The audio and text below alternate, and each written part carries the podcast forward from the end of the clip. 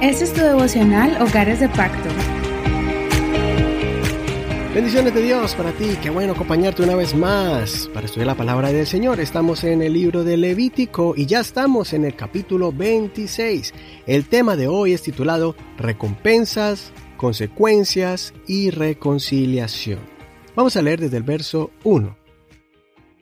No se harán ídolos ni imágenes, ni se levantarán piedras rituales, ni pondrán en su tierra piedras esculpidas para postrarse ante ellas, porque yo soy el Señor, su Dios.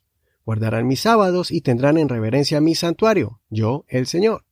Si andan según mis estatutos y guardan mis mandamientos poniéndolos por obra, les mandaré la lluvia a su tiempo.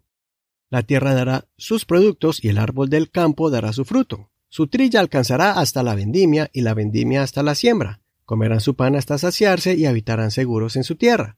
Daré paz en la tierra, dormirán y no habrá quien os espante. Haré desaparecer las fieras dañinas de su tierra, y la espada no pasará por su país. Perseguirán a sus enemigos, quienes caerán a espada delante de ustedes. Cinco de ustedes perseguirán a cien, y cien de ustedes a diez mil.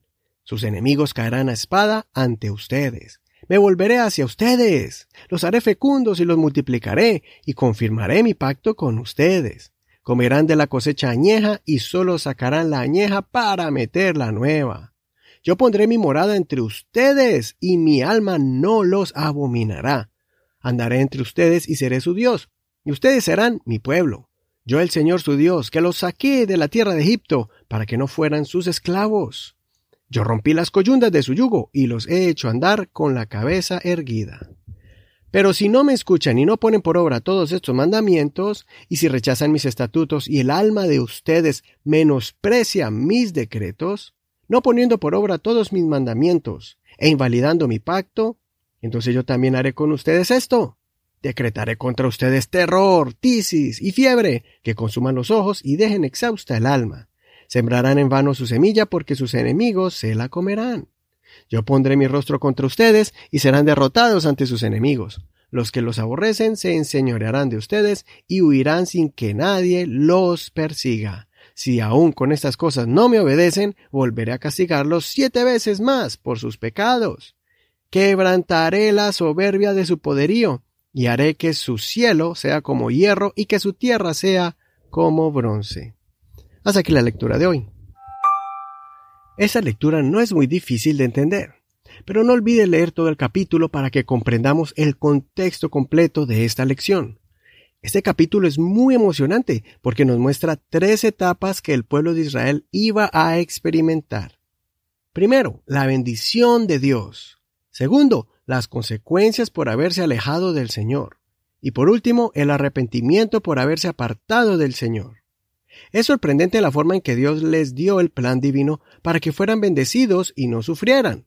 Pero lastimosamente todo este capítulo se cumplió en Israel, pues sufrieron exactamente lo que Dios ya les había advertido y, aun así, cometieron toda clase de injusticia y maldad.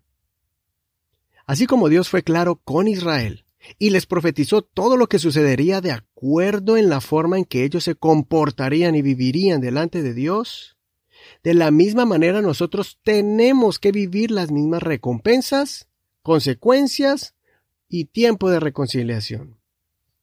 Pienso que esas son las mismas etapas que nosotros como cristianos pasamos en nuestro caminar con Dios. El Señor es preciso al explicar los niveles de degradación de acuerdo a la forma en que el pueblo de Israel quebrante la ley. El propósito de las maldiciones que les vendrían por la rebeldía de Israel por su desobediencia es para que ellos se arrepintieran y dejaran la arrogancia que creció en su corazón por la abundancia de las bendiciones. Como dice el verso 19, quebrantaré la soberbia de su poderío. El Señor les da señales para que ellos puedan interpretar si Dios está con ellos o no, y si ellos están actuando bien o no. Todo esto de acuerdo a su fidelidad o infidelidad. Lo más hermoso es que el Señor también les extiende el camino y la puerta hacia la reconciliación y la restauración. Al final del capítulo, el Señor les enseña que pueden ser libres de esa maldición si ellos se humillan y reconocen al Señor como su único Dios. La razón por la cual el Señor los perdonaría es porque Él es un Dios grande, justo y amoroso, que cumple sus promesas, aunque su pueblo por mucho tiempo iba a fallarle.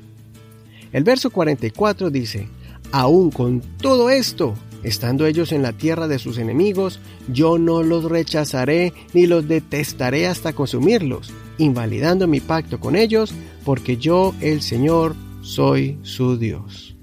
Hasta aquí el devocional del día de hoy. Soy tu amigo y hermano Eduardo Rodríguez. Que el Señor Jesús escuche tu oración y te dé la humildad y la sabiduría para guiar a tu familia por el camino correcto. Gracias por tu apoyo, gracias por tus oraciones y gracias por compartir este devocional con tus amistades. Recuerda que estamos en Facebook como Hogares de Pacto Devocional. Bendiciones de Dios para ti. Hasta mañana.